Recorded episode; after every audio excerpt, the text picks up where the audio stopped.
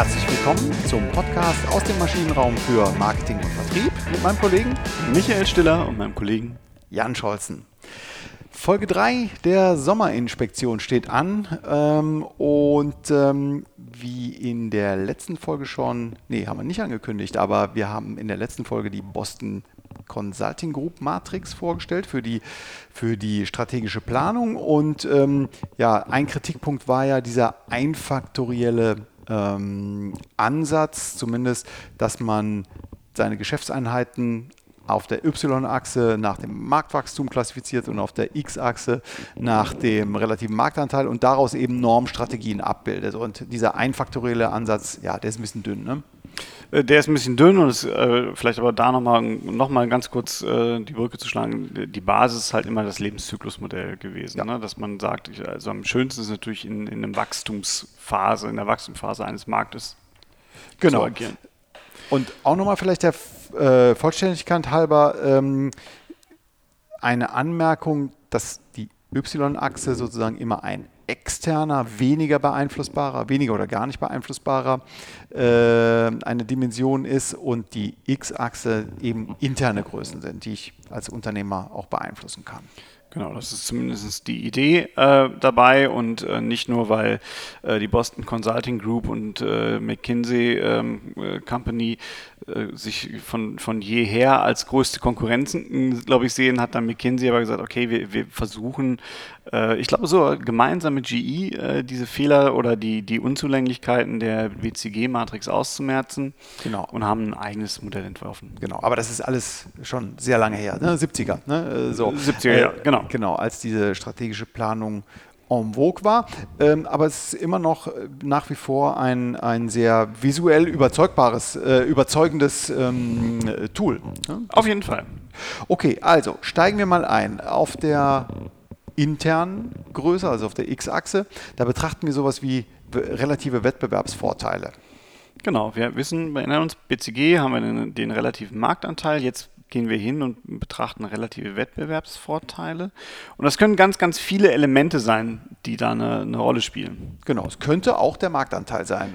Es kann auch der Marktanteil sein, aber es kann auch das äh, FE-Potenzial sein, als Forschung und Entwicklungspotenzial. Genau. Es könnte auch die Rentabilität sein, der Profit, Profitabilität. Ja, also ist das für mich, für mich persönlich attraktiv. Genau, es könnten aber auch Fähigkeiten von Mitarbeitern sein.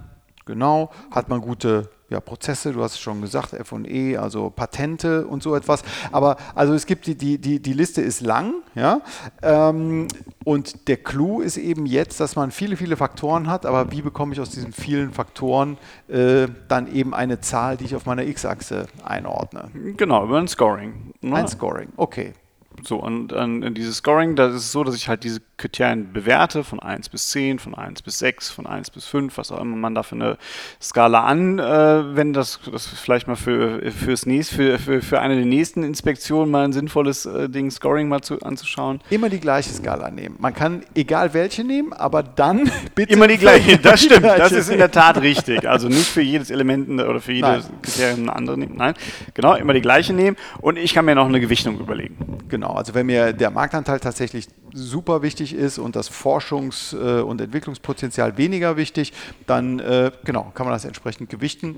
Ähm, auch da hoher Subjektivitätsgrad. Ja. Genau, das ist halt der Punkt. Äh, und wie habe ich es in einem Artikel über die, über die McKinsey-Matrix gelesen?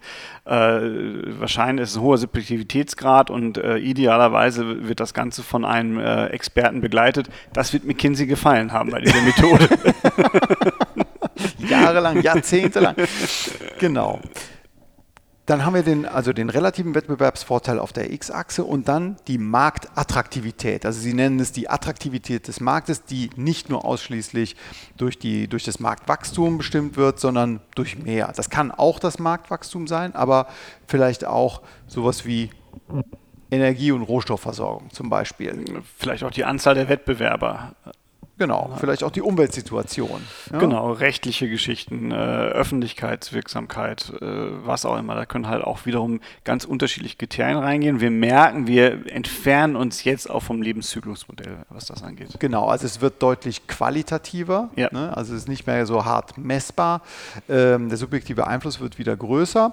Ähm, gut, aber auch das genauso stimmig und griffig wie das äh, Modell von Boston Consulting. Und ein Unterschied jetzt noch zwischen den beiden hier ist, dass ich hier, hier bei äh, McKinsey nicht auf vier Felder komme, sondern auf neun. Genau, und da sind die diesmal auch ganz knallhart gewesen, die, die Jungs von McKinsey, äh, ein bisschen härter als die Jungs von Boston. Sind, waren das immer nur Jungs? Und Mädchen. Ähm, äh, das wissen, das wissen unsere Hörer natürlich nicht, dass Jan ist auch der Frauenbeauftragte hier im Absolut, ich bin Danke, dass du mich heute dazu ernannt hast. Ja, okay. Aber dünnes Eis hier. Oh, keine Gender-Diskussion hier. Bitte. Nein, nein, auf keinen Fall. Auf keinen. Also es ist äh, genauso äh, Jungs und Mädels äh, und, und die Jungs und Mädels von McKinsey sind aber auch trotzdem hier härter als die Jungs von äh, Boston, äh, von der Boston Consulting Group. Und die haben jetzt gesagt, nee, ihr könnt das nicht mehr frei wählen, wo ihr jetzt eure Felder zieht, sondern wir machen neun Felder und äh, die sind immer nach einem Drittel und nach zwei Drittel wird die Grenze gezogen, sowohl auf der X- als auch auf der Y-Achse auch. Und das kann man sich, glaube ich, gut vorstellen. Man bekommt dann halt seine neun Felder-Matrix. Genau. Und auch daraus leiten sich dann eben wieder die Normstrategien ab. Nämlich, wenn ich, die haben jetzt allerdings nicht so schöne Namen, ne? wie Pure Dogs, Cash Cows und so weiter. Nee, das genau. wird dann schon äh, komplizierter. Aber wir wissen ja, Spaß beiseite, äh, man hat eine etwas differenzierteres, ähm, eine differenziertere Betrachtung hierbei. Ähm, aber Inhaltlich ist es dasselbe. Ja? Also wenn ich unten bin, niedrige Attraktivität des Marktes, niedrige, äh, schlechte Wettbewerbsposition, dann heißt es äh, raus aus diesem Markt. Genau. Und äh, dann kann man sich das wie so eine Diagonale vorstellen, von einer äh, hohen äh, Marktattraktivität runter bis zu einem hohen Wettbewerbsvorteil. Diese drei Felder, die in Diagonale liegen, da ist es das Gleiche eigentlich wie bei den Question Marks. Jetzt heißt es äh, selektiv vorgehen. Schauen, lohnt es sich oder, oder äh, lohnt es sich nicht. Genau. Und die, die Stars, ähm, ähm, die, die, die attraktiven Question Marks oder die, die Stars, die baut man aus. Ne? Genau, da geht es um Expandieren, da geht es darum, ähm, ja, zusätzliche Ressourcen äh, zu, zu, drauf zu verwenden. Gut. Also ein etwas differenzierterer Ansatz, aber auch dieselben Kritikpunkte zählen hier rein, also ähm, hoher hohe Subjektivität in der Betrachtung des Ganzen. Ähm, auch das nicht dynamisch, also oder etwas dynamischer schon, etwas mehr vorausschauend oder die Möglichkeit, dass man qualitative Kriterien hier einbringt, aber naja. Man muss halt auch die richtigen Kriterien treffen, was äh, äh, Fluch und Segen in dem Fall zugleich ist. Genau. Aber sehr bewährt, sehr beliebt, wird auch noch gelehrt, genauso wie die BCG-Matrix. Und von daher wollten wir es unseren Hörerinnen und Hörern in dieser Sommerinspektion auf keinen Fall vorenthalten. Gut, dann sind wir für diese Folge durch. Wir haben noch einen kleinen Literaturtipp. Genau, das ist das Buch äh, Die besten Strategietools in der Praxis äh, aus dem Hansa Verlag von Klaus Ker Körth. Kehrt. Kehrt. Klaus Kehrt. Klaus Kehrt und, Klaus Kehrt und, und äh, Heiko Asum.